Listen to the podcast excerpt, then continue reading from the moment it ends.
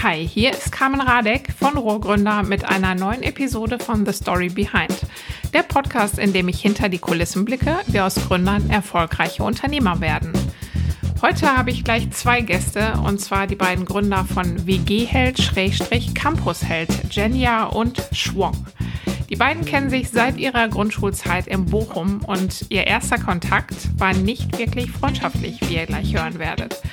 Doch die beiden haben sich zusammengerauft und sind nicht nur gute Freunde geworden, sondern sogar in jungen Jahren schon Co-Founder ihres ersten Unternehmens Chaos Creator. Der Name ist im besten wie im schlimmsten Sinne Programm, denn zum einen waren die beiden super kreativ und erfolgreich, was ihr damaliges Partybusiness anging. Zum anderen waren sie eben aber auch chaotisch bei den Dingen, die sie nicht so spannend fanden, nämlich Buchhaltung. Tja, und das hat sie dann tatsächlich auch fast in den Ruin getrieben. Aber aufgeben war von Anfang an überhaupt keine Option für Jenja und Schwong. Denn das ist auch das, was ich so großartig an den beiden finde, dass sie trotz ihrer jungen Jahre damals und trotz dieser für sie wirklich großen finanziellen Krise an sich und ihr Konzept geglaubt haben und bereit waren, die Suppe, die sie sich da selber eingebrockt haben, auch auszulöffeln. Und was ich noch großartiger finde, ist, dass sich die beiden durch solche Krisen wie die damals oder auch jetzt die Corona-Krise den Spaß am Unternehmersein einfach nicht vermiesen lassen. Denn, das merkt man an jedem Wort, was sie sagen, die beiden haben einfach Bock, ihr Ding zu machen. Ich finde, das ist ziemlich ansteckend, ansteckend mal im positiven Sinne. Und bevor ihr euch davon hoffentlich auch anstecken lasst, möchte ich euch noch den Ruhrgründer Newsletter ans Herz legen. Einmal pro Woche schicke ich euch meine besten Tipps und Best Practices zu den Themen Pressearbeit und Storytelling. Anmelden könnt ihr euch auf www.rohgründer.de-newsletter. So, und jetzt geht's los mit Jenja und Schwong und ich wünsche euch sehr viel Spaß dabei. Ja, hallo ihr zwei, schön, dass ihr da seid. Ganz herzlich willkommen zu The Story Behind. Danke, dass wir dabei sein dürfen. Ja, vielen Dank für die Einladung. Damit wir eure Stimmen auseinanderhalten können, stellt euch doch mal ganz kurz vor, wer ihr seid und was ihr macht bei ähm, Campus Held. Okay, ähm, ich fange mal einfach an. Äh, Jenja Lewitzki, 34, Gründer und Geschäftsführer bei der Campus Health GmbH. Und ja, ich bin für unser Live-Geschäft zuständig, ähm, für ganz viele WG-Helden, für unsere Kunden, also Vertrieb, Marketing und äh, Konzeption ist auf meiner Seite.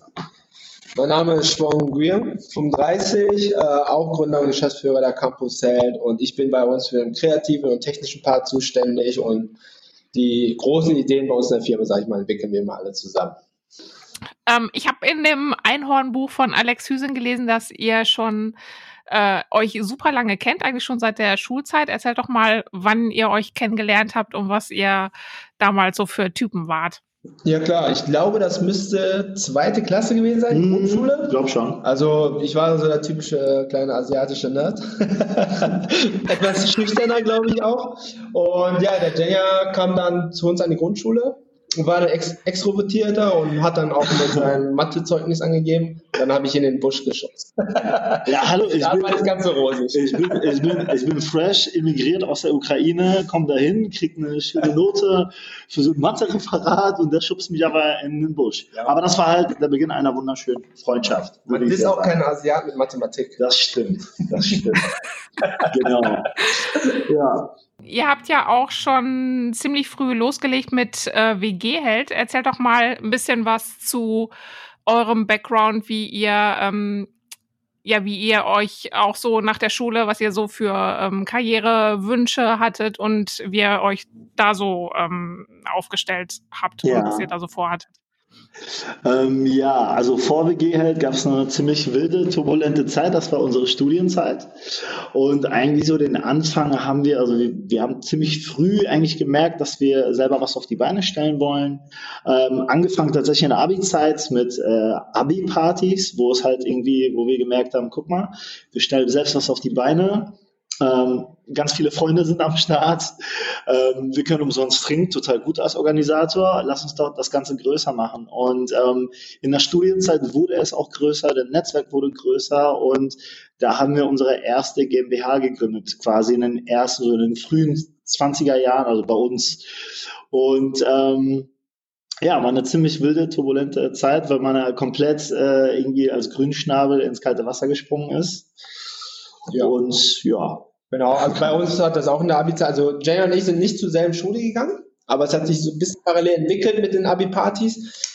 Und ja, also bei mir war es so, dass ich äh, damals in der siebten Klasse, das muss ich auch mal anmerken, bei äh, Herrn Deutsch, das war mein damaliger Klassenlehrer, äh, IT-Unterricht hatte und das ist auch der Papa von Sebastian Deutsch. Ne, so klein ist die, ah, Welt, die Wege kreuzen. Ja, das ist witzig. und Bochum ist verdammt klein. Genau, und da, da ich immer so eine kreativere Ader hatte, wusste ich auch damals noch gar nicht, was ich damit anfangen sollte, also ob ich überhaupt damit Geld verdienen kann. Und meine Eltern wollten natürlich immer, dass ich Arzt werde, Anwalt. Deswegen habe ich auch Latinum, äh, das große Latinum gemacht. Aber so habe ich entdeckt und bin dann quasi zu Webdesign gekommen. Startup war noch gar nicht äh, Thema zu der Zeit. Aber es hat sich dann nach und nach entwickelt und nach, der, nach dem Abi habe ich dann auch mein Mediendesign studiert und dann einfach in diese Richtung zu gehen dann halt. Ne? Und das meiste hat sich dann irgendwie ergeben, wo man einfach die Chance dann ergriffen hatte. Ja, ähm, wie war das denn dann mit den, mit den Abi-Partys? Wenn ihr jetzt an unterschiedlichen Schulen wart, habt ihr das dann zusammen organisiert oder ist das, lief das parallel bei euch? Also, parallel. Genau, wir, wir waren ziemlich krasse Konkurrenten, würde ich sagen. Wer macht die bessere? Aber man hat natürlich den Kollegen immer auf seine eigene eingeladen. Also dementsprechend hat es auch Spaß gemacht. Äh, nee, also tatsächlich war das, äh, ja, also jeder hat seine eigene organisiert, aber immer mit der Hilfe des anderen. Das heißt, wenn ich Flyer brauchte, habe ich Schwong gefragt. Äh, wenn Schwong ein bisschen mehr Leute brauchte bei sich, habe ich mein Netzwerk irgendwie damals organisiert. Und wir hatten noch einen dritten Kollegen, der von Anfang an mit am Start war, der Fabian. Er war halt DJ, hey, total gut. Und natürlich hat er immer auf unseren Abi-Partys aufgelegt. Aber das war halt so am Anfang mit den Abi-Partys. Bei den Uni-Partys, wo wir halt wirklich. Ja, aber warte, warte mal eben kurz. Wieso, äh, wie kam das denn, dass ihr beide dann für die ähm, Abi-Partys zuständig wart? War das jetzt irgendwie, äh, ich finde das witzig, dass ihr, dass ihr das beide dann parallel gemacht habt. Also ich wurde gefragt, weil ich natürlich äh, Designer-viel war. Ich habe dann die Flyer gemacht, habe dann auch ein bisschen mitorganisiert. Aber ich glaube, was uns beide äh, da verbunden hatte, ist, dass wir gesehen haben, dass man das besser machen kann. Weil natürlich hast du ein größeres Abi-Komitee, wo dann viele Leute entscheiden wollten, machen wollten.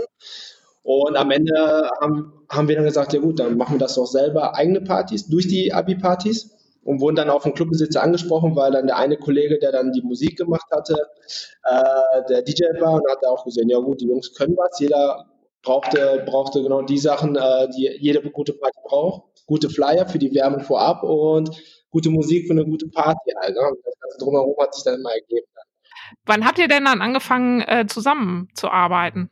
Also dann auch an einer Party zusammen. Ja, also das war tatsächlich ähm, auch, kann man schon fast sagen, parallel zur Abi-Zeit. Also da haben wir so die ersten Clubs angemietet, wo wir gesagt haben, hey, das, was wir für die Schule können, können wir auch äh, vielleicht auch ohne der Schule. 13., 12. Klasse. So. 13., 12. Klasse, wo wir halt gesagt haben, wir haben einen kleinen, äh, süßen Club, den es leider nicht mehr gibt. Einer der besten, auch wieder im Woche im Zwischenfall, angemietet mit einem sehr netten äh, Betreiber, der uns ein bisschen auch so in diese Veranstaltungswelt mit reingebracht hat. Und ähm, da haben wir tatsächlich so die ersten, oh mein Gott, der Name LA Jam. LA für Langdreher, das ist der Stadtteil Buchmer Osten. Und da haben wir die ersten Partys gemacht.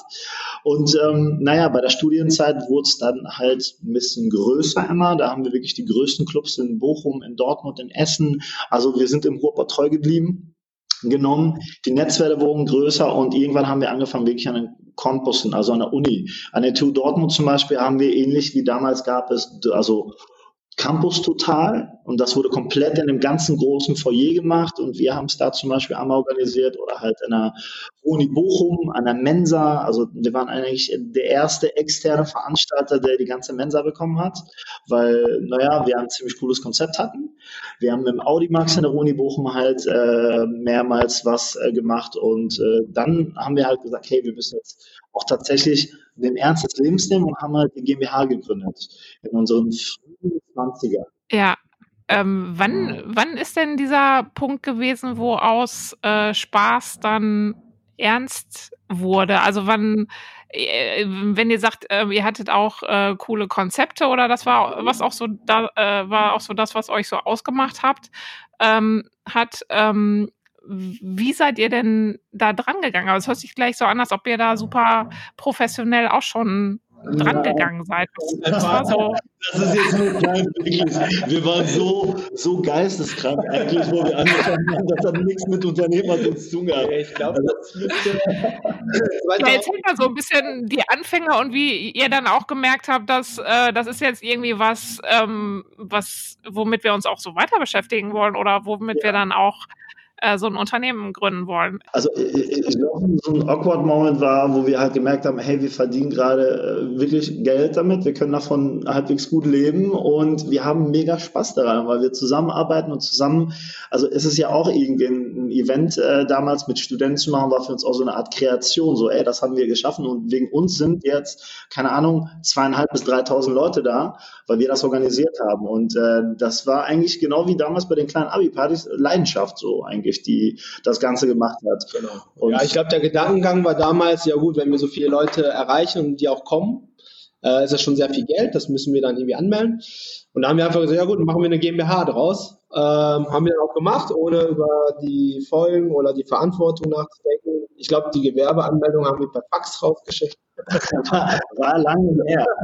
Ja, und, ja. und ja, wie gesagt, wir, wir, haben halt gemerkt, wir können Massen bewegen in dem Fall. Das macht Spaß und wieso machen wir das jetzt nicht wirklich? Also erstmal neben dem Studium quasi Hauptberuf. Studium war immer ein ewiger Begleiter bei beiden. Erstmal äh, und äh, ja, dann haben wir das halt gemacht, haben uns ein äh, sehr schönes Spaßbüro direkt im Bermuda-Dreieck aufgemacht, also mitten in Bermuda gegenüber von 360 äh, und äh, von da aus äh, ja, ging es dann halt los. Genau, aber bei uns hieß das damals, wir machen eine Firma. Genau. ja, also einfach unsexy. Ja. Ähm, wie, ich meine, äh, du, du hast ja, ja, das ist ja gerade schon ein bisschen angeklungen, dass ihr euch gar nicht so bewusst wart, was ihr da jetzt für eine, ob ihr da überhaupt Verantwortung übernehmt oder was, was das heißt, eine GmbH zu gründen. Mhm. Das war mhm. jetzt auch, äh, klingt jetzt erstmal so, als ob es erstmal, also wir verdienen jetzt Geld damit, dann muss auch irgendwie so ähm, der Rahmen da drumrum genau. mhm. geschaffen werden. Äh, ist halt so das notwendige Übel. Ähm, mhm. Ähm, was war das für euch schon, ich meine, war euch da wirklich bewusst, dass ihr jetzt ein Unternehmen gründet oder gehörte das irgendwie mit zur Party? Wie, äh, was war das? was war das für ein? Das war, das Kann man sich das vorstellen? Rock'n'Roll, einfach machen. Also uns war ja. damals, muss man ganz klar sagen, also ziemlich wenig bewusst. Und man muss auch ganz klar sagen, damals gab es noch nicht solche wunderbaren Institutionen wie die Wirtschaftsförderung zum Beispiel oder irgendwelche Menschen, genau. genau, oder so ein Ruhrab oder, oder, oder, also irgendjemand, der dich an die Hand nimmt und sagt, so mein Lieber, das ist ein Kassenbuch. Ne? oder hier, das, sind, das sind Bundes Bundesanzeiger, da musst du dich schon anmelden, so einmal im Jahr. Also all diese Sachen waren uns ein bisschen, äh, wie soll ich sagen, nicht ganz fremd, aber ein bisschen fremd. Wir hatten irgendwann einen Steuerberater, der, der auch, glaube ich, die, die Augen äh, zusammengerollt hat. Und wollte, wo er ich glaub, wusste erstmal nicht, was er sagen soll. Man muss vielleicht dazu sagen, die Firma hieß auch ein bisschen darüber Chaos Creator GmbH. Und äh, der Name war Programm. Aber wie gesagt, das, das ist das, was, glaube ich, viele Unternehmer als äh, Lehrgeld äh, betiteln, was natürlich wir auch zahlen mussten und was auch absolut gerecht ist. Wir sind den harten Weg gegangen, aber ja. da wir halt mit so viel, sag ich mal, Leidenschaft hinter der Sache standen, tat es auch nicht so weh. Also wir hatten, wir hatten so Spaß, wir haben so Learnings gehabt und wir haben einfach gesehen, dass wir Massen bewegen konnten und dass es funktioniert, was wir vorhatten. Ne, die meisten Leute haben verstanden, was wir damals gemacht haben und die, ja, die dachten tatsächlich, wir haben nur durchgefeiert.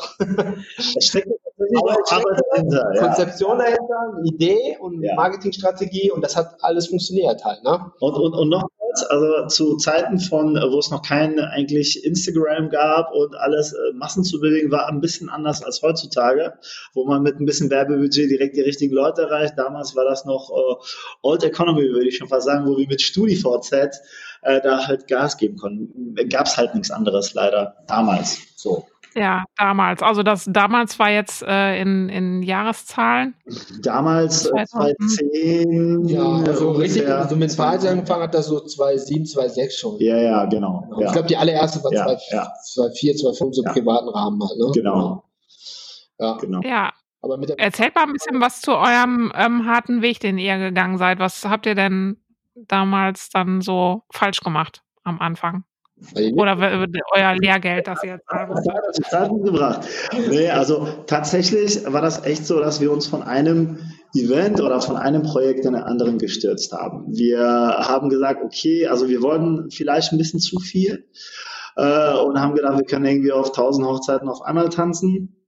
Wir haben unseren Rücken nicht gestärkt, beziehungsweise das Wichtigste, was es gibt. Und das ist halt wirklich eine vernünftige, saubere Buchhaltung, vor allem, wenn du ein Bargeldgeschäft hast. Also Controlling. Eigentlich. Controlling, äh, das haben wir vernachlässigt. Ähm, und man muss ganz ehrlich sagen, wir haben vielleicht manchmal auf den eigenen Partys zu viel mitgefeiert, weil wir das auch gelebt haben, äh, da halt mal zu sagen, okay, dann machen wir heute noch einen Buchhaltungstag, sondern sagen, ah ja, machen wir später. Und das ist auch tatsächlich so, wenn man, glaube ich, so Veranstalter, so in Anführungsstrichen, beziehungsweise dann, dann, ja, das ist halt ein ein bisschen so ein Abenteuerlife. Aber je nachdem, wie man das macht, aber wenn man nichts anderes davor irgendwie, äh, sage ich mal, gesehen hat, dass man das die ganze Zeit durchzieht, dann war das halt echt äh, für uns ja, irgendwann wurde es halt zum Problem, wo wir natürlich halt gesehen haben, okay, äh, wir müssen uns jetzt langsam einkriegen, aber da war schon fast der Zug abgefahren. Da war das schon äh, heikel. Genau. Mhm.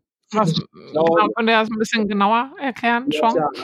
Also im Grunde genommen, im Grunde genommen äh, haben wir eine kleine Schätzung bekommen von dem Finanzamt, die uns so ziemlich aus der Bahn geworfen hat. Damals ja. ganz, milde, ganz milde ausgedrückt. Und wir wirklich vor einer Katastrophe, vor so einem Ruin standen und gesagt haben, okay, was machen wir jetzt? Ähm, äh, hauen wir uns gegenseitig irgendwie, weiß nicht, aufs Maul und sagen, du bist schuld, nein, du bist schuld, nein. Also und, und, und das war halt, glaube ich, so der das war der beste Moment eigentlich, den man sagen kann. Und das haben wir immer gelernt, egal auch jetzt. Äh, aus der Not kommen die besten Ideen und aus der Not kommen die besten Entscheidungen. Und genau. Also das war, das war auch so eure erste große, ich weiß nicht, ob danach jetzt noch welche kamen, aber das war so die erste große Krise, die ihr dann auch, äh, mit der ihr dann auch tatsächlich genau. zu tun. Das war die größte, Gott sei also ich hoffe, da kommt nie wieder so eine. Das war so die größte Krise, wo wir halt gemerkt haben, das Leben ist nicht nur äh, also ein Ponyhof, sondern der Ernst des Lebens hat boom zugeschlagen und wir standen da, wir hatten noch einen Auszubildenden damals gehabt, äh, äh, Schwang ausgebildet hat und ja, das war halt nicht so cool. Ja? Aber wie gesagt, ja, genau. Äh, ja, erzähl mal, ich meine, wie, wie war das? Also ihr habt vom Finanzamt da dieses Schreiben gekriegt, wo dann eingeschätzt wird, äh, oder wie viel, wie viel Steuern man jetzt zahlen muss genau. und ähm, da stand eine Zahl, die ihr nicht bewältigen konntet. Wie, was passiert dann? Du bist Anfang 20, ich glaube so 21, 22. und äh, da, kommt, da kommt dann eine Schätzung von einem fünfstelligen Bereich halt. Ne? Und das Geld hast du einfach nicht. Also du musst mal wir haben mit der damaligen Firma, also aus heutiger Sicht ist, hört sich das irgendwie äh, so mega klein an, aber wir haben 25.000 Euro Umsatz gemacht, aber irgendwie 13.000 Euro Verlust. wie, geht das eigentlich? wie so, dann warum müssen wir Steuern zahlen? Aber ich weiß nicht, was wir da falsch gemacht haben. Auf jeden Fall haben wir dann in dem Moment gemerkt, okay, ich stehe bei der Bank und wollte eigentlich Geld abheben und dann sagt die Bankberaterin oder Bankberater war es, glaube ich, ja, setzen Sie sich mal kurz hin, wir kommen gleich wieder. das ist gut. Und dann habe ich halt diese Summe an den Kopf geworfen bekommen, die meinte so, ja, das ist äh, komplett gestoppt worden und so. Also ich wusste, also das war wirklich ein sehr, sehr schlimmer Moment für mich. Auch kalter Schweißausbruch und dann ist erstmal die Welt zusammengebrochen. Aber was macht man dann? Ich meine, wie, äh, was habt ihr dann? Ich meine, gerade als so junger Mensch, ähm, wie ja, kommt man dann ja, da raus? Man, man, setzt sich halt, man setzt sich im Büro gegenüber und wie gesagt, dann überlegt man sich halt, also, okay, du hast jetzt zwei, drei Optionen. Die eine Option ist, du machst jetzt schon in jungen Jahren äh, irgendwie die weiße Flagge und sagst, okay, dann bist du halt insolvent, richtig doof und äh, musst halt durchgehen. Der zweite Weg ist der wesentlich schwierigere Weg und äh, der heißt, Alter, äh, Arschbacken zusammenkneifen und geh da durch und versuch so gut wie möglich genau diese Zahl, was das Finanzamt von dir will, was du dann auch schuldest, das zurückzubezahlen. Kämpfe dafür. Das heißt aber, dass du Minimum zwei Jahre lang äh, zwei bis sogar drei Jahre lang vom wirklich äh, von Wasser und Brot dich ernährst und alles nur da reinsteckst. Und der dritte Weg ist halt, man weiß nicht, schlägt sich wahrscheinlich aus Wut und gibt sich gegenseitig die Schuld. Und äh, in dem Fall haben wir uns definitiv für den zweiten Weg entschieden und gesagt haben, ey. Wie lange hat das denn gedauert, dass ihr, oder war das jetzt für euch, ähm, stand das sofort fest, dass ihr, da, dass ihr weitermacht oder ähm, habt ihr wirklich auch überlegt, ob ihr ohne großartig zu deswegen haben wir gesagt, wir wollen nicht aufgeben. Genau. Wir wollen uns nicht befreien, sondern wir ziehen es zusammen durch. Ich glaube, dafür waren wir auch damals zu stolz und wir wollten ja. halt nicht, äh, weil das Problem war, du musst überlegen, du bist halt jung, machst, machst eine verrückte Idee und verdienst damit auch irgendwie Geld und jeder oder viele in deinem Umfeld sagen dir, ja, das ist doch Unsinn, was du machst äh, mach doch was Richtiges, geh doch arbeiten. Wir wollten unseren Eltern nicht genau, recht geben. Wir wollten den anderen nicht recht geben.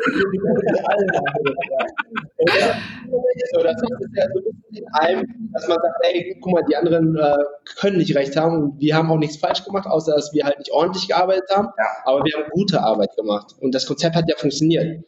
Ja, also irgendwie kam ja immer Geld rein und einer am Ball und dann haben wir gesagt, ja gut, egal wie lange es dauert, wir ziehen es durch haben dann erstmal natürlich äh, geschaut, woran es lag, wie kam es zu dem Problem und dann äh, die richtigen Leute auch gesucht, die uns dabei geholfen haben, diese Probleme oder die jeweiligen Baustellen zu beseitigen oder quasi wieder zu bereiten. Hat lange Zeit gedauert, äh, tatsächlich mehrere Jahre, bis das abgearbeitet war.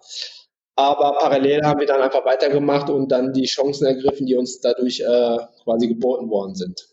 Genau. Ja. Was für Leute haben euch denn dann geholfen? Waren das so die Klassiker, also Steuerberater und so? Oder ähm, wo habt ihr dann auch die Leute gefunden? Die?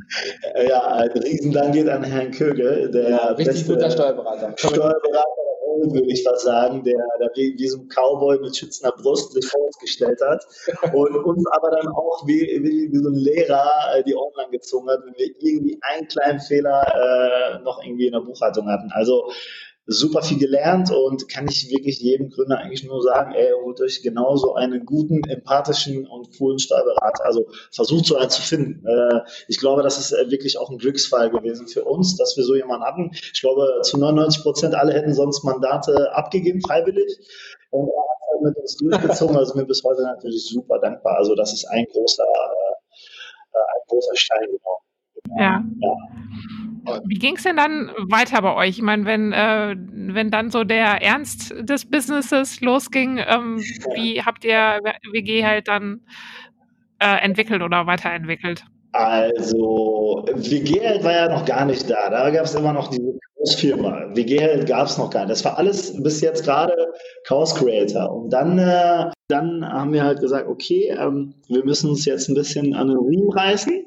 Ich hatte damals das Glück, bei dem Bacardi Student Brand Ambassador Programm mitzuwirken von Bacardi. Und da ging es zum ersten Mal darum, wirklich um Marketing. Reines Marketing hat nichts mit Veranstaltungen zu tun. Wie kriegt man auf eine authentische und coole Art und Weise ähm, die Brand in die Köpfe der Studenten, in die Wohnung der Studenten und das halt wirklich auf eine angenehme Art und Weise.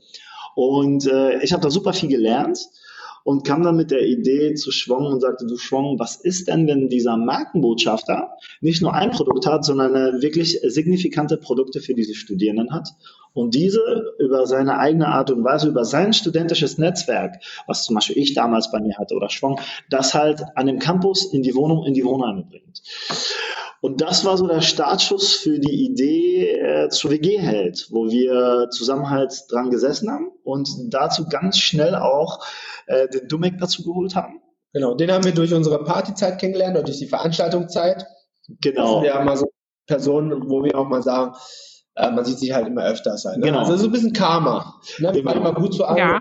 Also, bei den, bei, bei, also ich meine, bei der, bei der Event-Veranstaltungszeit war das halt so, dass wir ja schon angefangen haben, ähm, ja, im Grunde genommen äh, Werbekostenzuschüsse von irgendwelchen äh, Herstellern, ob das jetzt Bier, Spirituose, Snack, einzusammeln. Und somit kamen wir natürlich auch mit Agenturen in Verbindung. Und das war halt damals Dumek, der hatte die Kundenbinder und hatte immer noch Inhaber der Kundenbinder GmbH, die in Essen sitzt. Und äh, er war auch damals derjenige, der für Bacardi dieses Student Brand Ambassador Programm ins Leben gerufen hat. Und zu denen kamen wir und haben natürlich ganz schnell gesagt, du, Domek, wir haben deine Idee, das, was du gemacht hast, ist cool, aber wir würden es eventuell noch ein bisschen ausweiten. Und wir würden es halt losgelöst von den Campus, also von den Student Brand Manager auf einer Online-Plattform machen. Das heißt, damals war das so, dass sich die Studenten nur bei dem quasi Campushelden bewerben konnten. Es gab keine irgendwie Seite, wo man sich für eine WG-Party bewerben kann, die gesponsert wird. Und wir haben halt gesagt, wir brauchen eine Plattform, wo sich jeder Student im besten Fall in Deutschland, also wir haben nicht in ganz Deutschland sofort angefangen, sondern erstmal in NRW, sich für die WG-Partys bewerben kann, die wir dann mit mehreren Produkten aus einem Sortiment sponsern können. Und das war so, das war so ein ganz einfacher Pitch. Wir haben uns normal unterhalten, findest du die gut? Ja, finde ich super, geil. Ja, wollen wir machen? Ja, wenn dann aber sofort. Und was haben wir gemacht? Ausgetestet. Direkt ausgetestet. Das heißt, äh, wenn wir eins gut können, dann Events organisieren. Wir haben eine WG-Party bei einem guten Freund äh, quasi platziert. Wir haben direkt ein Kamerateam mitgenommen, um zu zeigen, alles klar, lieber Kunde, genauso sieht es zum Beispiel aus, wenn wir eure Produkte live in der WG testen und äh, haben das gemacht. Und das ist super gut äh, bei der ersten Party angekommen. Daraus mhm. folgt äh, ein weiterer Partner, der bei uns halt mitmachte, von Dumek auch ein, äh, ein, ein Partner, den wir erstmal nicht kannten, das ist der Alex und äh, er super viel Erfahrung auch im Vertrieb zum Beispiel mitgenommen hat. Das heißt, wir hatten die beste Ausgangsposition, die es gibt. Du hast zwei erfahrene, richtig gute äh, Jungs oder hast zwei etwas verrückte, schon gezähmte Jungs, die dann zusammen halt eine Geschichte schreiben. Genau. genau. Die waren quasi der fehlende Part, die wir vorher halt nicht hatten. Ne? Genau. genau. Aber wie gesagt, wir haben einfach eine Idee gehabt, da haben wir gesagt, ja, probieren wir direkt aus, also nach dem Lean-Prinzip. Quasi haben eine ganz simple Website aufgesetzt, haben das bisschen bei Facebook beworben und dann auch die mit den ersten Partnern gesprochen gesagt, guck mal Leute, wir wollen es ausprobieren, vertraut ihr uns, wir sind davon überzeugt, dass wir alle Partys in Deutschland erreichen und tatsächlich konnten wir auch jemanden davon überzeugen. Die haben uns gesagt, okay, probiert es aus. 300 BG-Partys in einem Semester. Wir so, ja klar, machen wir. Und als wir damit gestartet sind, hatten wir dann innerhalb des ersten Monats äh, die 300 BG-Partys weggehabt. Und wow. das war dann so wie so, okay, irgendwie scheint es ja doch zu funktionieren. Und das ohne großes Marketinggeld. Ne? Also eigentlich hatten wir gar kein Geld für Marketing.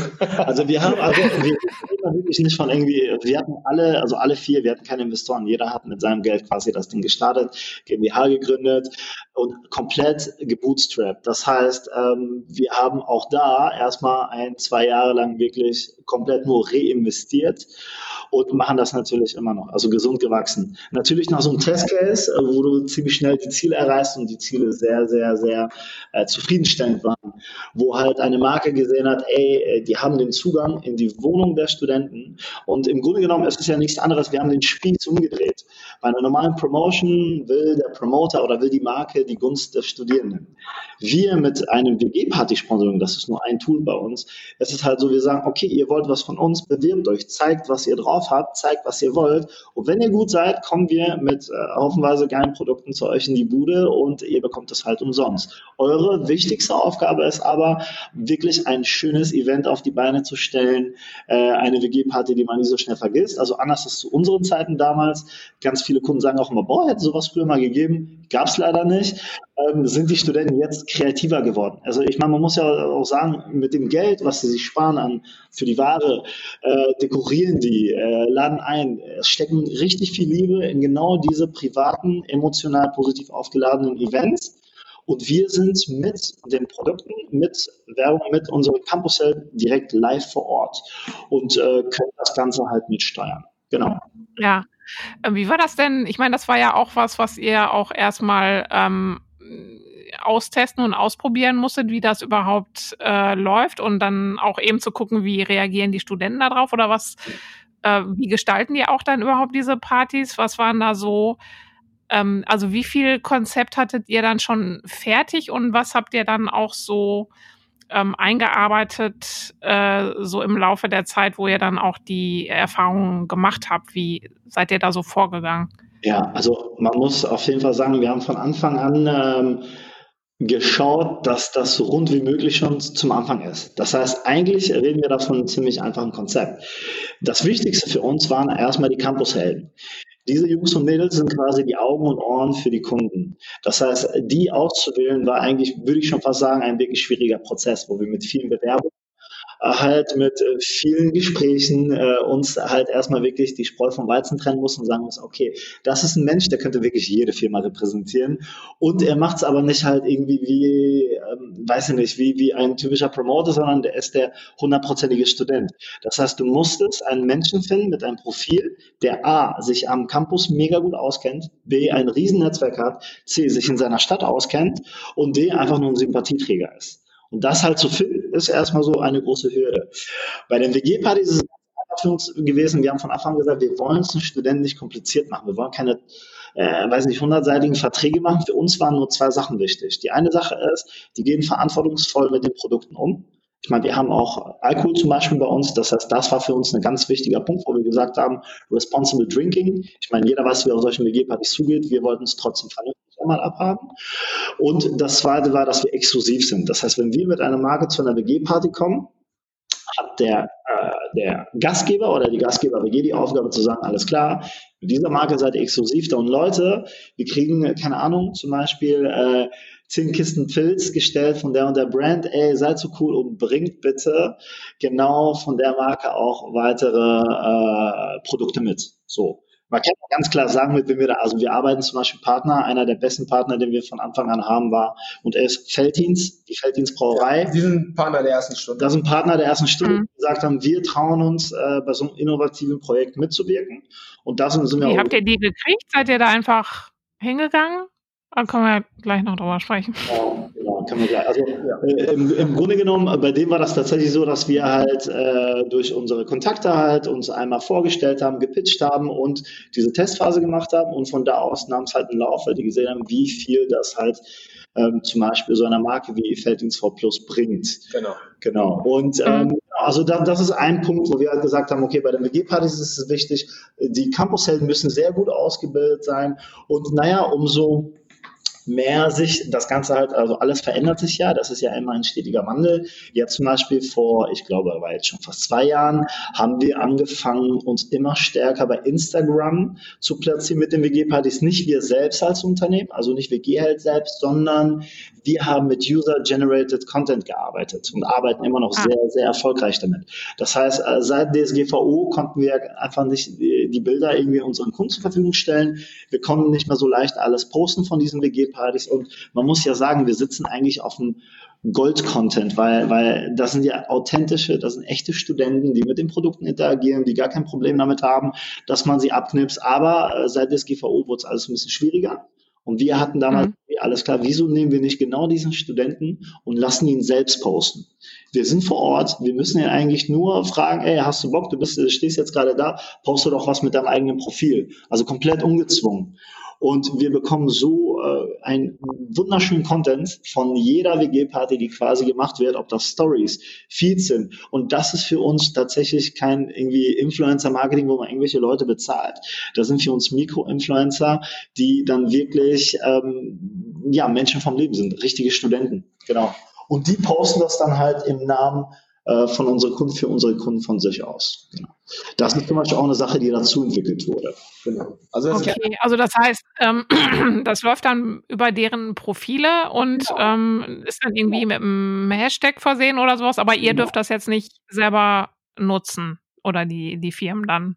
Nein, nein, im Grunde genommen ist es so, dass wir halt, ich meine, wir sind auf so einer WG-Party zwischen 50 und 150 Personen und da finden sich halt immer super viele äh, Leute, die Bock drauf haben.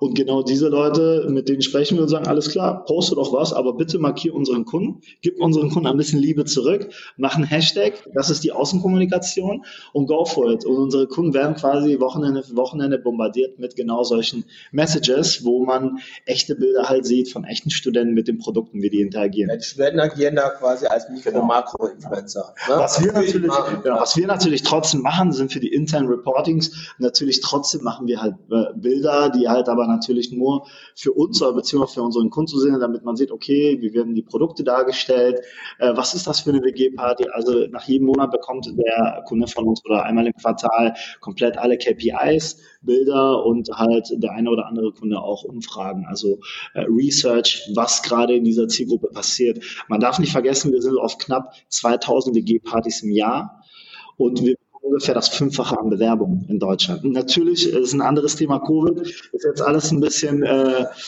anders geworden, aber können wir ja gleich zu kommen. Auf jeden Fall ist es aber auf jeden Fall ein richtig gutes Tool für äh, einige Brands und ja, arbeiten erfolgreich mit dir zusammen. Ja. Genau. Ja, ich habe ähm, zwei, zwei Dinge, die ich jetzt gerade sehr spannend ja. finde. Also einmal dieses, ähm, wie ihr eure Campushelden findet. Ähm, äh, das hat wahrscheinlich auch ein Weilchen gedauert, bis ihr da den richtigen Prozess für euch gefunden habt. Wie, ähm, wie, wie schwierig ist das, solche Leute zu finden? Ich meine, da muss man, was, was braucht man, um die zu finden? Im Grunde genommen ist es eigentlich, ähm, naja, natürlich ist das nicht einfach, aber es ist auch nicht so schwierig. Aus einem ganz einfachen Grund. die, die, die, ersten, die bei uns gearbeitet haben, waren ziemlich äh, coole Socken halt so. Äh, und meistens ist das wirklich zu fast 99 Prozent so, dass wenn wir ein neues Gebiet, eine neue Stadt erschließen, wir immer intern in unseren, bei unseren Campushelden fragen. Wir haben mit sieben angefangen, die wir persönlich alle irgendwie kannten und gesagt haben, die sind perfekt. Und dann fragen wir meistens immer, ey Leute, wir sind jetzt irgendwie, keine Ahnung, wir haben jetzt eine, neue Stadt äh, geowned, wir sind jetzt in Kiel. Ich habe mit Kiel ziemlich wenig zu tun, aber der Hamburger Campus, der schon in Hamburg ist, hat ein ziemlich riesen Netzwerk und er sagt mir, ey, pass auf, ich habe hier drei, vier Leute, die werden prädestiniert für den Job, die sind mindestens genauso cool wie ich und die gebe ich dir zur Verfügung und die kann äh, quasi Mitarbeiter von dir mal anrufen und durchchecken. Aber ich muss ganz ehrlich sagen, das ist meistens immer bei Schwung und, und, und äh, bei mir so Chefsache. Wir lernen super gerne die Jungs und Mädels, die bei uns arbeiten, persönlich kennen, sprechen mit denen, treffen uns mit denen, äh, wenn wir sagen, alles klar, das ist ungefähr die Spreu vom Weizen, den wollen wir haben und ähm, das ist das Verfahren. Das heißt, wir versuchen aus unserem inneren Kreis der Campushelden die besten Leute zu finden und wir sind immer sehr gut damit gefahren. Also natürlich haben wir auch äh, sehr viele Initiativbewerber. Man muss sich vorstellen, der Job ist ja nicht gerade der schlechteste. Du kriegst Geld, du lernst Leute kennen, du bist auf Partys und äh, naja, ganz viele Leute, die, die, die äh, Studis, die Bock auf einen innovativen, coolen Job haben, ein bisschen Bock auf Marketing und bewerben sich natürlich von alleine bei uns. Aber wie gesagt, die besten Möglichkeiten hat man, wenn äh, jemand uns jemanden vorschlägt quasi. Genau. Und so ja. das Verfahren. Jo. Ja, also ist da auch wirklich äh, Netzwerk, ist da alles Netzwerk, für euch auch. Netzwerk ist immer alles, genau. Aber Menschenkenntnisse gehören genauso dazu. Absolut. Ne? Ja. Habt ihr da so einen, so einen Fragebogen, den, äh, den ihr da so durchgeht? Oder ähm, was, wie, wie geht da so dieser, also, äh, dieser, dieser Prozess, ja. dass ihr die dann auch tatsächlich auswählt? Initiativbewerbung ja, aber ganz einfach. Also für uns ist viel wichtiger, wie gibt sich dieser Campus halt im offenen Gespräch? Ähm, natürlich fragen wir, bist du Social Media affin? Wie stehst du? Fotografierst du gerne? Hast du Markenverständnis? Viel wichtiger, aber kannst du auch mit anpacken? Bist du humorvoll? Also man muss, wir gehen eher auf die Soft Skills, äh, die für uns viel wichtiger sind als jemand, der irgendwie einen, keine Ahnung, einen Einserschnitt in seinem Bachelor hat und jetzt seinen Master macht oder was weiß ich. Also äh, im Grunde genommen geht es wirklich eher um, äh, ey, ist diese Person auch eine Person, die der Kunde auch cool finden würde? Und wenn ja, finden wir die cool. Und wenn das alles stimmt und hat ein riesen Netzwerk, dann passt das so. Es muss auch nicht unbedingt zwingend irgendwie ein, keine Ahnung, 8000 Mann Influencer sein, der, der sich selbst erstellt, sondern es muss einfach sympathische Studis sein, die sich wirklich A, äh, bei sich in der Stadt äh, auskennen, die cool drauf sind. Also eigentlich so diese Jungs und Mädels, mit denen man gerne befreundet ist. Und äh, genau die arbeiten für uns. Da sind wir auch unheimlich stolz drauf. Ja. Mhm. Also solche wie ihr. Ja, kann man im Grunde sagen. Weiß nicht, ob ich so weiß, ich aber, schon. Aber wie wir vor zehn Jahren. genau, so wie wir, genau, so wie wir vor zehn Jahren. So wie wir vor zehn Jahren. Ein bisschen zuverlässiger, ein bisschen, äh, ja, genau. genau. Ja.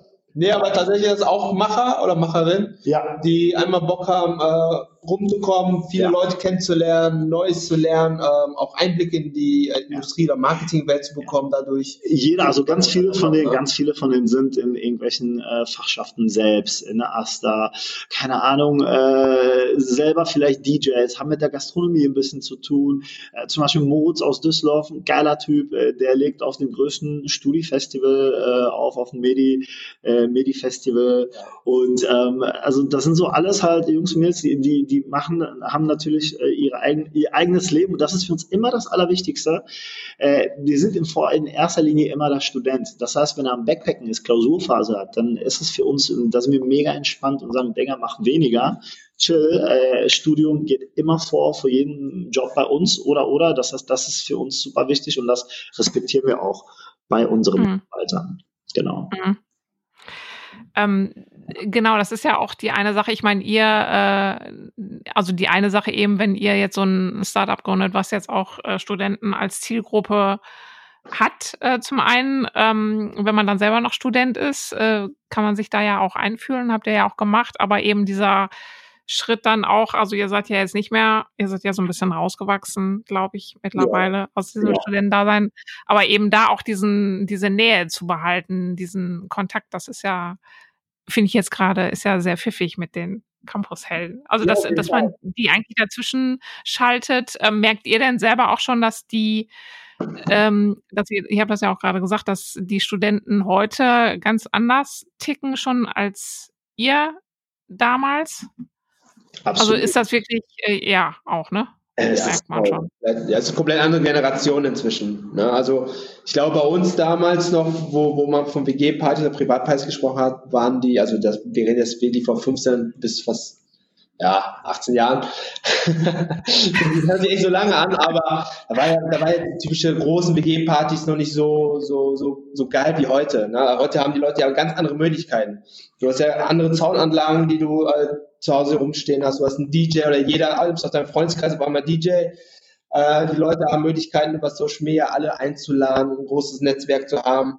Früher war ja unser Bekanntenkreis quasi die nächste Schule oder der, der nächste, die nächste Straße wo man die ganzen Leute eingeladen hat.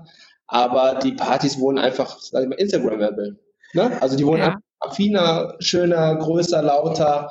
Und das ist halt das Schöne. Einerseits schöner, großer, lauter, andererseits viel intimer. Und das ist nämlich genau der Werdegang, die Veränderung, die wir halt merken. Äh, die Studenten wollen gar nicht, also, also, also die studieren nicht, also wir können jetzt nicht für alle reden, aber ähm, diese ganzen Großraumdissen, wo früher, mhm. wo wir äh, zu der Zeit vielleicht manchmal waren, oder, oder, die gibt es nicht mehr, die sterben alle aus. Die Leute wollen eher intim mit Freunden was erleben, ein, eine, ja, ein schönes Erlebnis halt haben und arbeiten für dieses Erlebnis, genau für diese eine Nacht arbeiten die halt vor. Es geht gar nicht um dieses exzessive, riesige Feiern, sondern eher, hey, wir machen heute eine NASA-Party und alle kommen als Astronauten und Aliens oder wir haben eine äh, Zoo-Motto-Party. Also das ist jetzt bei den WG-Partys extrem, wo wir halt sehen, wie viel Liebe, Detailarbeit in so einer WG-Party steckt. Und äh, ja, wir sind einfach nur mega happy, dass genau diese besten, kreativsten WG-Partys in Deutschland uns anfragen und fragen, hey, könnt ihr mit euren Brands nicht ein Teil dieser Party sein.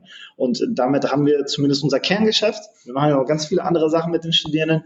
Damit haben wir das halt erreicht äh, mit, ja, mit dem WG-Help, mit dem WG-Party. Ja. Waren zum richtigen Zeit am richtigen Ort. Ne? Absolut, war genau da. Also manche sagen auch, wir sind auch ein bisschen vielleicht schuld an dieser Veränderung. so, okay. also ich meine, 2000 WG-Partys im Jahr ist auch nicht gerade wenig und äh, leider ist es halt so. Was ist leider? Das ist so, die Leute, die ja zu Hause feiern, feiern dann weniger draußen. Es ist so, aber hey, am Ende äh, ist es nur, wir, wir geben Möglichkeiten, ziemlich cool halt zu Hause zu feiern. Ja. Der Trend ist weg vom Großraum, weil ja. du hast durch Social Media natürlich ganz andere Möglichkeiten gehabt, Leute kennenzulernen. Und dann muss mhm. ja nicht unbedingt, sag ich mal, ins Prater gehen, um da irgendwie auf 2000 Leute zu treffen, um da vielleicht irgendjemanden kennenzulernen, den du toll findest, sondern das ist die Möglichkeit, das über Social Media zu machen, ne? Stichwort Tinder vielleicht auch, und bei den WG-Partys hat es nur den engsten Kreis dabei. Ne? Das, was Jenja gerade gesagt hat, das ist viel intimer, viel, viel, viel besser. Du hast deine beste Gesellschaft um dich herum. Und das ist natürlich eine viel, viel bessere, emotionalere Party, als wenn du in eine Großraumdiskothek gehst und nicht weißt, was dich da erwartet. Mhm. Ähm, wie äh, wie entwickelt ihr das dann auch so für euch, diese, oder also diese Partys oder wie ihr dann da auch reingeht. Also es ist ja sehr dynamisch. Ihr müsst ja sehr darauf achten, was eben von den Studenten dann auch kommt. Mhm. Ähm, also was da jetzt gerade so Trend ist oder wie er das auch sagt, dass die sich eben also Mühe gebt, ähm, geben mit ihren Partys. Ähm, ihr müsst für euch dann ja auch darauf achten, dass ihr das nicht kaputt macht. Das ist ja, denke ich mir, auch irgendwie so ein, vielleicht so ein schmaler Grad oder könnt ihr auch sagen, wie schmal der Grad ist, dass man eben die Party nicht versaut äh, mit solchen Sachen. Ähm, wie geht ihr damit um, dass auch da so diese Dynamik auch irgendwie mitzugehen und so weiter. Ich stelle mir das, also da muss man ja wirklich auch ein ganz äh, ein gutes Gefühl immer haben und eigentlich ständig ständig achtsam sein, was da auch gerade alles so abgeht, dass das ja. nicht kippt. Natürlich, also äh, du, musst, du musst ja so vorstellen, ähm, wenn wir auf einer WG-Party sind, WG hält an sich, man, also wir sind quasi wie in so einer Camouflage. Man weiß, ey, das ist der Campusheld und der Dude ist eigentlich zuständig dafür und dem können wir dankbar sein, dass er uns ausgewählt hat, weil die Party cool ist. Aber, und jetzt kommt das ganz Wichtige dabei, wir versuchen niemals uns irgendwie in diese Partys einzumischen. Das heißt, im Grunde genommen sind wir diejenigen, die sagen, ey, ihr bekommt die besten Drinks, die coolsten Snacks, wir haben vielleicht eine Playstation mit einem SingStar dabei, wenn ihr Bock darauf habt. Das heißt, ähm, es ist immer, wir sagen immer, es ist eure Party und es sind unsere Drinks. Das ist ein ganz wichtiger Punkt, so dass sich keiner gestört fühlt und sagt, boah, das ist jetzt irgendwie ein Fremder, sondern dadurch, dass die Campus Hell kommunikativ cool, sympathisch sind und den Leuten eigentlich jetzt nicht irgendwie auf die Nerven gehen mit irgendwelchen Umfragen und die irgendwie sagen, ja, bitte macht das so und so. Man, man, man sieht diesen Campus Hell oder uns als Freund da. Also mhm. wir haben quasi das also geschafft, aufgebaut natürlich, uns als wirklich entspannter, cooler Partner von diesen WGs halt zu sehen, der super gerne eingeladen. Wir sind so wie dieser Kumpel, den man gerne zu seiner Party einlädt, weil nicht nur er super viel Bier mitbringt und Snacks, sondern auch drauf ist. Und ähm, ähnlich ist es zum Beispiel mit den Werbemitteln. Also äh, dann werden wir nicht so, sage ich mal, empathisch, wenn wir sagen, okay, wir nehmen jetzt irgendwas und kleistern die Bude. Wollen wir nicht. Wir wollen, dass die Werbemittel zum Beispiel funktionell sind. A, ist es entweder Instagram-tauglich, das heißt, ob das jetzt äh, Spruchschilder sind, die wir verteilen, die auch wirklich cool sind, weil wir ja ganz genau wissen, was witzig ist. Oder ob das jetzt Plakate sind, wo man sich drauf verewigen kann, die quasi natürlich gebrandet sind, aber da sind auch ganz andere Sachen drauf, wie zum Beispiel Unterschriften, coole Sprüche, ähm, irgendwelche manchmal Genitalien, äh, die, wenn, die, wenn die Zeit spät ist. Aber Fakt ist, dieses Plakat, und das haben wir letztes Mal, das war so schön zu sehen, äh, unser Auszubildender war jetzt in Aachen auf einer WG-Party, der ist jetzt selber irgendwie in einem Alter und äh, ja, da ist eine WG, die ist schon ziemlich lange da und da hängt noch ein Plakat vor ungefähr vor vier Jahren, äh, was wir damals mit Felddienst halt in diesen WGs halt verteilt haben. Das hängt immer noch da mit unterschriebenen Sachen und das ist für uns Brand Awareness, die wirklich unbezahlbar ist. Und äh, dementsprechend äh, haben wir niemals irgendwie äh, die Angst, dass wir irgendwas versorgen kaputt machen, sondern eher, wir wissen ganz genau, diese WG ist uns Leben lang dankbar und nicht nur uns viel wichtiger, sondern unseren Kunden, dass wir die damals gesponsert haben. Das sind so halt, ich sag mal so eine Party in Bermuda, da gibt's viele von, aber eine Motto-Party bei sich zu Hause, wo man Leute eingeladen und und und, das vergisst man halt nicht so schnell. Und wir sagen, wenn der Student auch viel davon in seiner Stadt unterwegs ist, weil der typische WG-Party-Gast geht gerne auf mehrere WG-Partys und immer unsere Produkte sieht, das brennt sich bei denen halt komplett ein. Und äh, das merken wir. Und das, das ist halt wirklich schön zu sehen. Ja. Mhm. Genau. Ähm, ihr habt ja schon gesagt, also ihr, das ist ja nur ein Teil von dem, was ihr alles so macht. Äh, ihr habt ja jetzt schon eine ganze Menge am Start. Ähm, wie hat sich das denn dann so weiterentwickelt und wie geht ihr dann da dran, dass ihr auch dann so ein neues Produkt oder ein neues Erlebnis schafft? Ist das was, was ihr, was so kommt oder ähm, setzt ihr euch wirklich dann auch hin und überlegt euch, wie es weitergeht im nächsten Jahr, dass ihr was Neues macht? Ähm, wie geht ihr da so vor? Also ich glaube beides. Also ich glaube, wir überlegen uns schon, ne, welchen Weg können wir gehen und wie kann sich das Ganze entwickeln. Ich glaube, wo, wo wir vor fünf Jahren oder sechs Jahren damit angefangen haben, hätten wir jetzt niemals gedacht, dass das ganze Produkt sich so weit entwickelt, wie es Stand heute zum Beispiel ist. Aber viele Möglichkeiten ergeben sich auch durch die Erkenntnisse, die wir halt mit den Studenten sammeln. Ne, wir arbeiten ja viel mit den Studenten direkt zusammen, durch unsere Campus-Zellen, durch die Arbeit in den Fachschaften, kriegen wir als Feedback zurück, hey Leute, können wir noch das und das machen oder wie wäre es, wie wäre es mal damit, wenn ihr unsere anderen Events äh, supportet und dadurch ergeben sich halt neue Möglichkeiten, wo wir dann auch mit dem Kunden sprechen, sagen, hey, wir hätten da was für euch, wie wäre es? Und dadurch entwickeln sich dann auch unsere neuen Produkte wie die Erste- und Fachschaftstüten, äh, die Sponsorings der Uni-Partys oder der Fachschaftspartys und auch unser neuestes Baby mit der Uni-Health-App, wo wir den digitalen Studentenausweis. Also Im Grunde genommen zwei Beispiele. Was, was Schwong gerade genannt hat, ist absolut richtig. Die, die eigentlich erfolgreichsten Sachen jetzt bei uns bei Campus Health sind wirklich durch Anfragen von Studenten gekommen, aktiv. Das heißt, bei den Fachschaftstüten ist es so halt, es gibt äh, diese typischen, sage ich mal, Werbetüten, die immer an, an Studenten rausgeteilt werden von Promotoren. Die kennt man. Aber wir haben gemerkt, boah, die Fakultäten äh, die äh, stellen selber ihre äh, Fachschaftstüten her für die Erstsemester. Da steht zum Beispiel Vivis Erstis Uni Bochum oder Mediziner Erstis äh, Uni Düsseldorf. Und äh, die fragen uns immer an, weil die halt äh, vielleicht auf der einen, so hat es angefangen, auf der einen oder anderen WG-Party waren halt diese Entscheider, Fachschaftsvorsitzende, Astervorsitzende, die gesagt haben, hey Leute, wir haben selbst solche mega hochwertigen Jutebeutel, wo eigentlich nur fachschaftsinterne Sachen drin sind Aber liebe Campus, habt ihr vielleicht einen Snack? Habt ihr vielleicht irgendwie einen Drink? Irgendwas Cooles für den Studierenden? Wir verteilen selbst und ähm, wir geben es direkt von dem Tutor, Mentor an den Erstsemester. Also nicht von dem Promoter wie bei manchen anderen Agenturen, sondern wirklich von Studenten für den Studenten. Und wir sind quasi ein authentischer Link zwischen Industrie und diesen Studierenden. Und da haben wir zum Beispiel gesagt, alles klar, da ist nie da. Da gehen wir rein und das professionalisieren wir und haben ganz viele Fakultäten natürlich, die uns selbst angeschrieben haben. Dann haben wir selber aktiv angeschrieben, aber meistens wurden wir angeschrieben, kontaktiert und haben gemerkt, boah, da gibt es ja noch viel mehr Anknüpfungspunkte, wo die Industrie, wo, wo Marken, die cool sind, den Studierenden helfen können. Und somit sind diese Kampagnen entstanden. Bei den Fachschaftshüten zum Beispiel sind wir jetzt bei insgesamt 400.000 Fachschaftshüten, die wir jährlich von Studenten, von, also für Studenten individuell verteilt werden.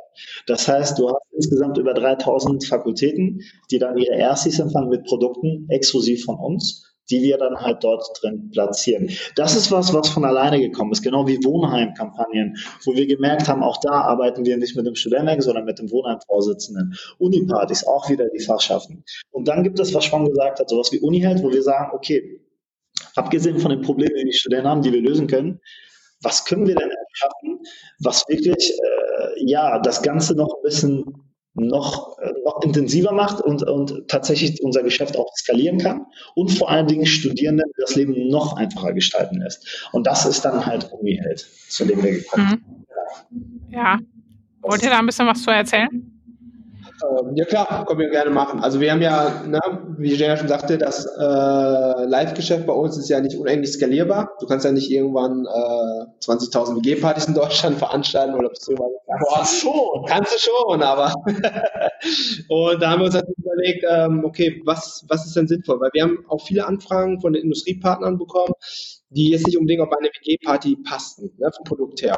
Weil da haben wir eher die Genussmittel oder ähm, ja, die Ver äh, Verbraucherprodukte, aber sowas wie zum Beispiel Flixbus. Ne? So, wie, was willst du da machen? Und dann haben wir überlegt, okay, wie können wir diese Partner trotzdem interessant für die Studenten anbieten und unseren Service digital erweitern und ausbauen. Und dann haben wir natürlich gemerkt durch die Gespräche mit den Studenten, äh, was ist euch denn wichtig, äh, wo können wir euch noch supporten und dann kamen wir halt auf den digitalen Studentausweis weil viele, viele Geschäfte oder viele lokale Partner äh, wie Gastronomien oder Ketten, die haben schon diese Studentenangebote. In England ist es ganz weit verbreitet, aber keiner kennt die und ähm, keiner ist, geht da aktiv drauf zu. Und die meisten Studenten wissen noch nicht mal, dass es diese Angebote gibt. Und wir wollten das einfach vereinheitlichen und da wir eh den Zugang schon zu den Studenten hatten und auch den authentischen Zugang, ähm, haben wir das dann einfach mal ausprobiert. Wir haben dann eine App entwickelt, äh, ganz, ganz lean gesagt, ja, okay, wie, wie können wir jetzt da rangehen? Und haben dann innerhalb von drei Tagen ähm, mit Fachschaffen zusammengearbeitet und konnten dann an ein, innerhalb eines Tages, wie viel waren das, 5000 Downloads generieren und waren dann quasi auf Platz 38 in den ähm, App Store, in den Charts ne? Genau, also im, im Grunde genommen geht es halt wirklich nur darum, okay, wie können wir Mehrwert für die Studierenden schaffen, wie können wir was schaffen, wo der Student wirklich tagtäglich davon Gebrauch nimmt für uns, klar, sind Online-Angebote wichtig und ich meine, ich glaube, es gibt schon einige Anbieter, die äh, halt Online-Angebote speziell für Studenten anbieten, aber für uns ist eigentlich, und da kommen wir wieder Robot in Frage, die zum Beispiel Gastronomie, der Einzelhandel, also quasi das, was der Student, was macht er jeden Tag? Essen, trinken, gerne feiern äh, und das Leben genießen. Und genau diese Angebote sind für uns viel signifikanter, glauben wir, und haben wir aus unseren Researchers rausgefunden, als eine Rose, die ein bisschen günstiger ist oder irgendwie, äh, keine Ahnung, im Fernsehen oder, oder, oder. Und dementsprechend ist das ein riesiger äh, Hauptteil von UniHealth. Der digitale Studentenausweis, der alle Studierenden in Deutschland quasi bündelt, ist ein zweiter sehr wichtiger Bestandteil. Und natürlich, was für uns super spannend ist, ist halt, okay, was ist das für ein Student? Was studiert er? Wann ist er fertig? Also wie, wie geht er damit, äh, wie, wie ist er halt äh, in seinem Studium? Was studiert er, damit wir da vielleicht uns auch weiterentwickeln können? In erster Linie ist aber tatsächlich eine reine Lifestyle-App, wo wir sagen können, ey, Studierender, du brauchst diese App zum Überleben. Und was wir jetzt halt natürlich auf unserer Seite haben, sind die Fakultäten, die Fachschaften, die natürlich so ein Ding komplett unterstützen. Wie Sean schon gerade gesagt hat, die erste Testphase war auch wiederum natürlich im Homebase Bochum. Für uns war das ein Klacks. Wir haben die größten Fakultäten angerufen und haben gesagt, Leute, wir haben für den Semesterstart für euch ein Uniheld Festival organisiert. Das heißt, Ihr sagt euren Erstis Bescheid. Wir haben die besten Angebote der Stadt. Das waren wirklich die besten. Überwiegend lokale, aber auch fünf große Brands, wie damals zum Beispiel Vapiano hatten wir das günstigste Angebot in Essen und Bochum deutschlandweit für Studierenden. Und ähm, ihr mobilisiert diese Studierenden und sagt nur eine Bedingung, ladet euch diese App runter und damit äh, habt ihr den besten Tag ever mit UniHealth und mit uns. Und somit hatten wir wirklich die größten Fakultäten dabei und äh, diese Studierenden, die sich das runtergeladen haben. Und an dem Donnerstag, wo dann natürlich trotzdem fast ein Studietag ist, hatten wir komplett das Bermuda-Dreieck voll. Ja? Genau. genau. Viele, viele, viele Daten, die ihr dann sammelt. Ist das ein Problem? Klar, wir sammeln auf jeden Fall viele Daten. Aber das passiert natürlich alles mit der Zustimmung der Studenten. Und ähm, wir, wir geben die Daten auch nicht an Dritte weiter. Ne? Das ist ganz klar. Ja. Aber wir, können, wir arbeiten mit den Daten äh, intern, um den Studenten oder mit dem Wissen äh, an die Marken ranzugehen und sagen, hey, ne, wir, wir wissen, dass jetzt zum Beispiel Studenten ähm, Interesse daran hätten, einen super günstigen ähm, Handyvertrag abzuschließen, ne? woran sie nicht gebunden sind, keine ver ver zweijährige Verträge haben, ähm, so günstig wie möglich, aber dafür viel ähm, Datenvolumen und weniger wichtig, dass, dass da Flatrate mit drin ist. Und damit entwickeln wir natürlich Strategien oder Marketingstrategien, um das Leben der Studenten besser zu machen oder einfacher oder günstiger und dann auch mit den richtigen Partnern ähm, für die Zielgruppe mit den Studenten ja, zusammenzuarbeiten. Genau. Ähm, wie sieht euer Unternehmen im Moment so aus? Also ihr habt einmal äh, die Campushelden natürlich als, äh, sind das freie Mitarbeiter dann oder wie, ähm, wie sieht das so aus mit den Mitarbeitern? Was habt ihr sonst noch für Leute am Start bei euch äh, im Büro sitzen? Was sind das alles so für Leute? Äh, die Campushelden sind tatsächlich freie Mitarbeiter. Also in erster Linie ist deren Hauptjob, Student zu sein. Das macht das Ganze ja, ja auch authentisch. Aber wir bieten ihnen natürlich äh, mit dem Job des Campushelden eine Möglichkeit, ähm, ja, das Leben nochmal angenehmer zu gestalten, auch interessanter und ähm, auch vielleicht super Einblicke in die schon mal zukünftige Berufswelt zu bekommen, indem sie halt bei Workshops mit den Marken zusammenarbeiten, auch mit uns. Und die, das Team im Büro, also wir haben ähm, bis zu elf Mitarbeiter im Büro sitzen, da haben wir ein Kreativteam, ne, die dafür zuständig sind, ähm, den Content zu produzieren, äh, Kampagnen zu entwickeln für unsere Kunden. Wir verlängern ja die Kampagnen inzwischen auch äh, in Social Media rein. Und da haben wir einen Art Director sitzen, das ist der Jonas, der hat früher äh, in Hamburg bei Paul Ripke gearbeitet, ist ein mega begnadeter äh, Fotograf und Designer. Ähm, super Typ. Dann den Timo, das ist unser äh, Online-Marketing-Manager, der ist da ähm, super affin drin, hat ein Händchen für alles, äh, hat alles im Überblick. Ähm, guter, guter Typ, also gutes Team. Ne? Und die Jolien, der Micha, Maxi, äh, ich könnte jetzt alle aufzählen, aber das würde mhm. absprengen. Aber wie gesagt, das Team ist super jung. Äh, mit dem arbeiten wir auch schon lange zusammen. Auf die kann man sich verlassen und wir haben halt bei uns ähm, ziemlich niedrige Hierarchien bei uns. Ja. Äh, weil wir einfach gesagt haben, wir brauchen nicht diese übergroßen Strukturen. Klar, ne? wenn das Team wächst und größer wird, muss man, muss man sich natürlich auch ein bisschen anders organisieren. Aber ähm, ich versuche es trotzdem immer familiär zu halten bei uns und den Leuten auch äh, viel Verantwortung, Entscheidungen selber an die Hand zu geben, weil wir einfach äh, den Leuten vertrauen und auch wissen, dass die ja sehr gute Arbeit bei uns machen. Ja. Wie hat sich denn für euch jetzt äh, so in den letzten Jahren dann die Arbeit verändert? Ähm, was, wofür seid ihr jetzt so zuständig und äh, was macht ihr heute zum Beispiel nicht mehr, was ihr früher gemacht habt? Was hat sich für euch selbst verändert?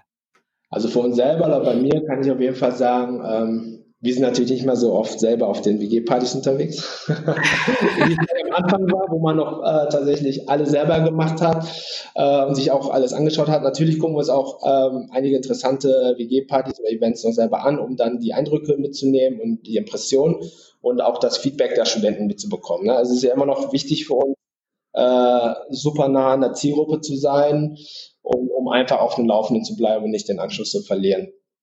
Aber ja, ich glaube, man kann sagen, dass sich unsere Aufgabentätigkeiten äh, schon geändert haben, dass wir viel organisieren inzwischen. Ne, du hast ein Team, äh, um das du Sorgen machen musst. Ähm, ist, ist natürlich so, weiß nicht, wie, wie auch der Fußballmannschaft oder so, ne, du hast ein paar Wehwehchen, um die dich kümmern musst, ähm, oder was kannst du dir Sorgen machen?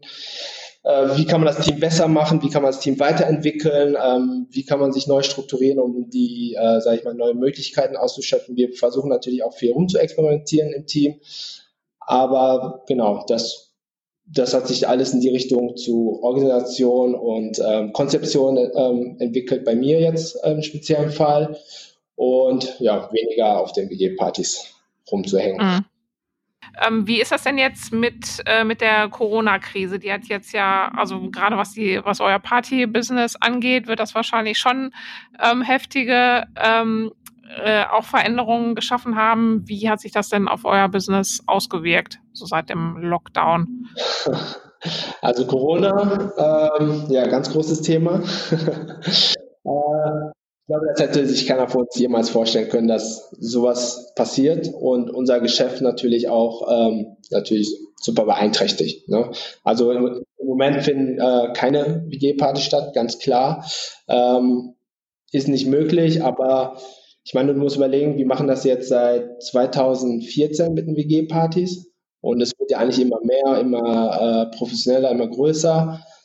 Und dann auf einmal kommt so Corona und alles ist auf Null gefahren, also komplett auf Null. Ne? Also ich mir vorher gar kein Leben äh, vorstellen, wie es eigentlich wäre ohne WG halt. Ne? Also ja. man dachte, okay, es geht immer so weiter und man entwickelt sich weiter und ähm, es wird irgendwie immer toller, aber dass man von heute auf morgen quasi sein Kerngeschäft, was man, womit man angefangen hat, äh, erstmal verliert, also verliert ist das falsche Wort, aber quasi erstmal gestoppt wird oder pausiert. Man mhm. kann nicht wann es genau weitergeht. Wir hoffen natürlich, dass es irgendwann wieder geht, aber das ist ja die Unbestimmte, die, die einen so, ja, bisschen, bisschen schlaflose Nächte bereiten kann ja. sollte.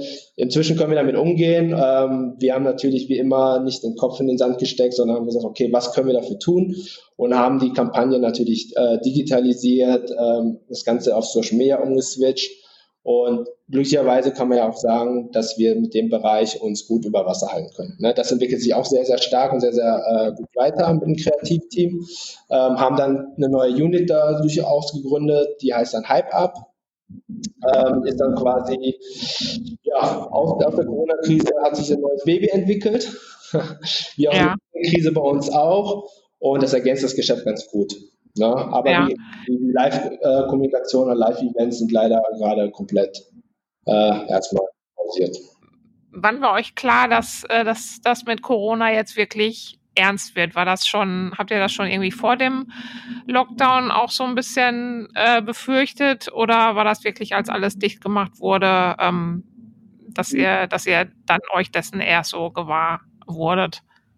Also vor dem Lockdown wurde uns das schon immer bewusster, wenn man, äh, wir haben dann natürlich jeden Tag die Nachrichten äh, dabei laufen lassen im Büro und die Ansprache angehört und dann wurde es ja, der Kreis wird ja immer enger. Ne? Erstmal hieß es ja, okay, alle großen Festivals oder Sportveranstaltungen werden äh, erstmal abgebrochen, äh, dann Veranstaltungen bis 1000 Leute, dann 100 Leute und ähm, ja, wenn man realistisch darüber nachgedacht hat, dann war es einem sofort klar, okay, ähm, Events oder Veranstaltungen oder gesellschaftliche äh, Treffen oder Gruppen wird es äh, bald nicht mehr geben. Und dann haben wir natürlich sofort äh, intern uns abgesprochen, okay, was passiert, wie sollen wir damit umgehen.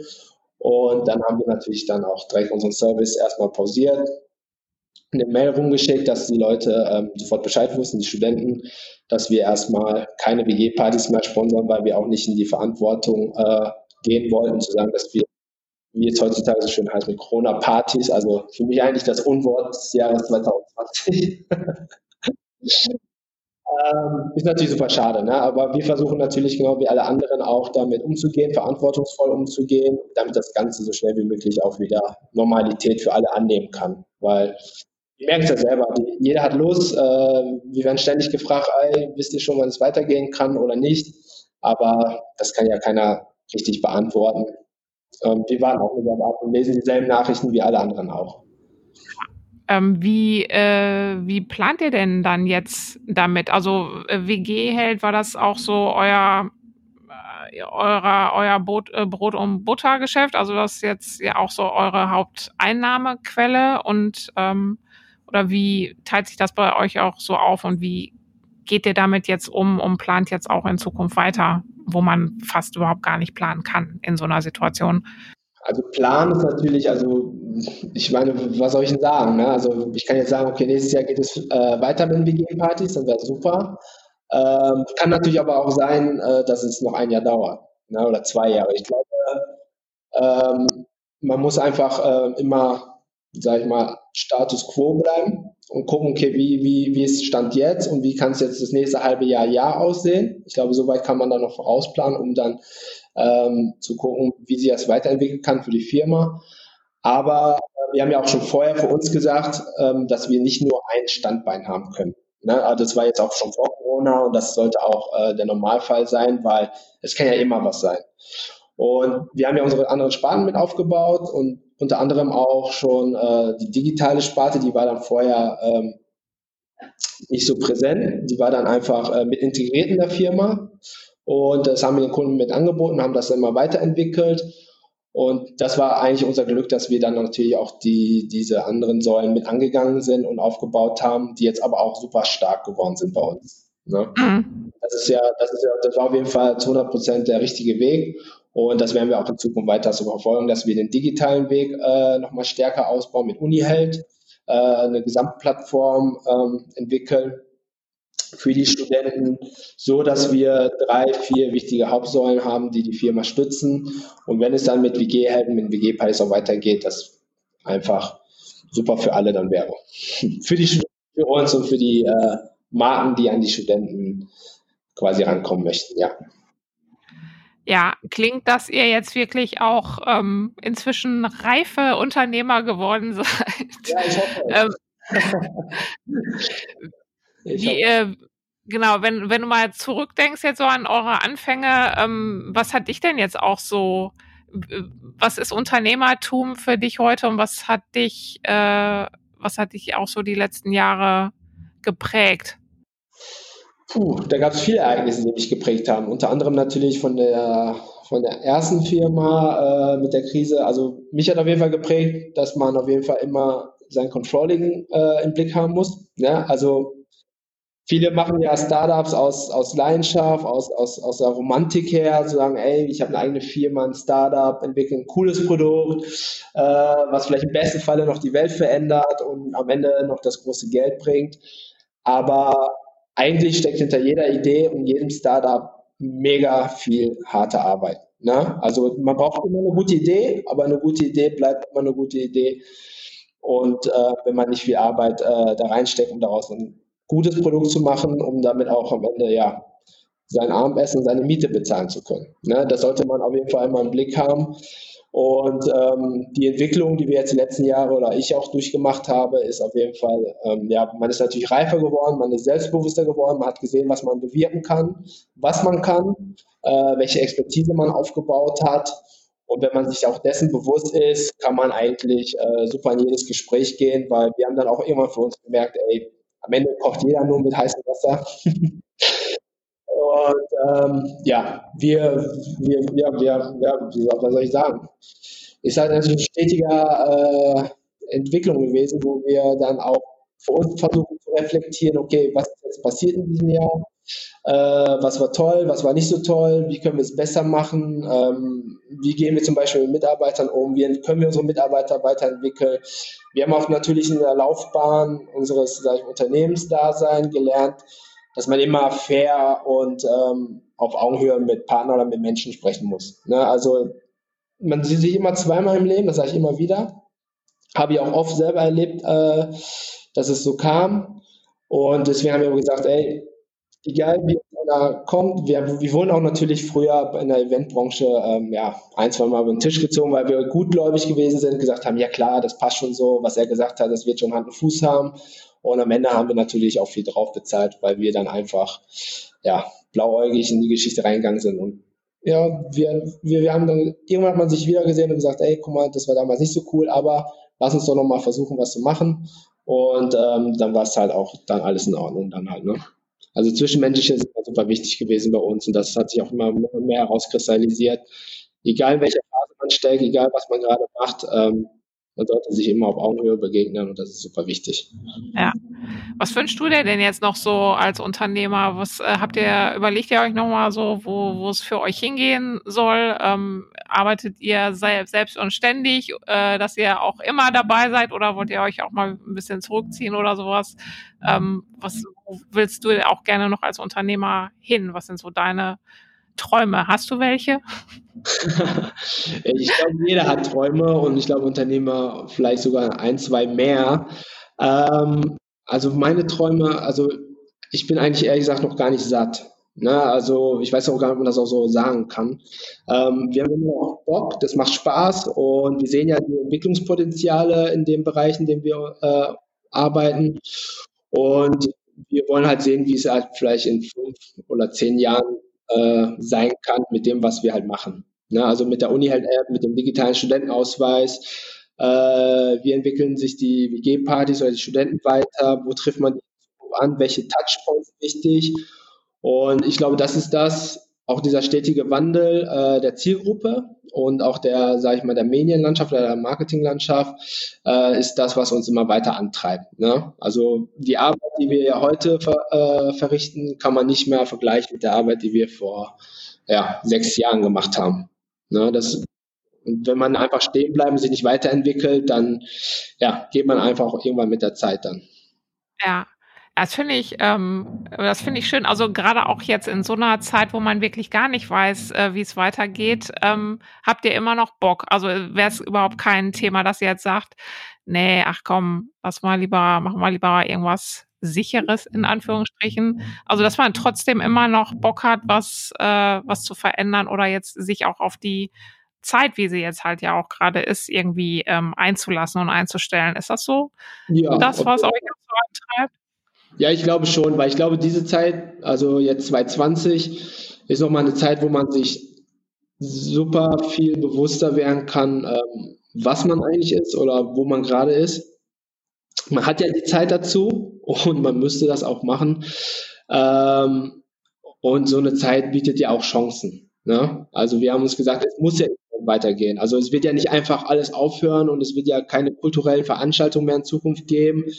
Irgendwann äh, hoffen wir natürlich bald, äh, wird sich das wieder einpendeln, wenn das im Griff, äh, den Griff zu bekommen ist und die Leute damit umgehen können. Aber das, das sagen wir uns ja auch, also die Welt bleibt ja nicht stehen, die dreht sich ja stetig weiter. Und wir müssen ja da mitdrehen. Ne? Also einfach den Kopf in den Sand zu stecken, das war nie unsere Art. Und ähm, wir versuchen daraus das Bestmögliche zu ziehen, ähm, die Krise gut zu überstehen und wir sind auf jeden Fall gespannt, äh, wie es weitergeht. Aber am Ende sitzen ja alle im selben Boot. Und ich glaube, so einen sicheren Hafen oder den sicheren Beruf gibt es einfach nicht. Ne? Man hätte ja sagen können, ja gut, dann bin ich in der Reisebranche. Äh, das ja immer, jeder macht Urlaub. Oder ich bin, ähm, keine Ahnung. Ich habe Freunde, die gesagt haben, ich arbeite bei Opel, weil es sicher ist, ähm, weil es ein guter Job ist. Und ja, der, Opelwerk gibt's nicht mehr. ne? also, das weiß man ja vorher nie. Und deswegen haben wir auch gesagt, ja gut, ähm, bei der Bank zu arbeiten ist jetzt auch nicht der sicherste Job oder wie auch immer. Ja. Halt. Und deswegen haben wir gesagt, das ist richtig, was wir machen. Hauptsache, man steht jeden Morgen mit einem guten Gefühl auf und hat keine Bauchschmerzen, dann ist es immer das Richtige. Ne, das sagen wir auch jedem anderen auch immer. Und das ist egal, was man macht. Ob man Unternehmer ist, Arbeitnehmer ist oder äh, freier Künstler, wie auch immer. Ne? Also solange man Spaß an der Sache hat und damit äh, seinen Lebensunterhalt auch verdienen kann, dann ist es auch das Richtige. Das ist ein schönes Schlusswort. Danke dir ganz herzlich. das freut mich sehr. Danke. Das waren Jenja und Schwong von WG-Held-Campus-Held. Falls ihr euch gewundert habt, dass Jenja am Schluss nicht mehr dabei war, der musste kurz in ein Meeting. Kann passieren. Ich danke euch fürs Zuhören und äh, wenn euch mein Podcast gefällt, freue ich mich sehr über eine mega viele Sternebewertung, wo immer ihr eure Podcasts abonniert. Und ihr könnt Rohgründer jetzt auch unterstützen. Zum Beispiel mit einem Feierabendbierchen oder einem Käffchen, wie ihr wollt. Infos dazu findet ihr auf meiner Website www.rohgründer.de. Nächste Woche spreche ich mit meinem langjährigen Soulmate Christian Dasbach von den Fuck Up Nights. Da freue ich mich sehr drauf und auf euch auch, wenn ihr wieder dabei seid. Bis dahin.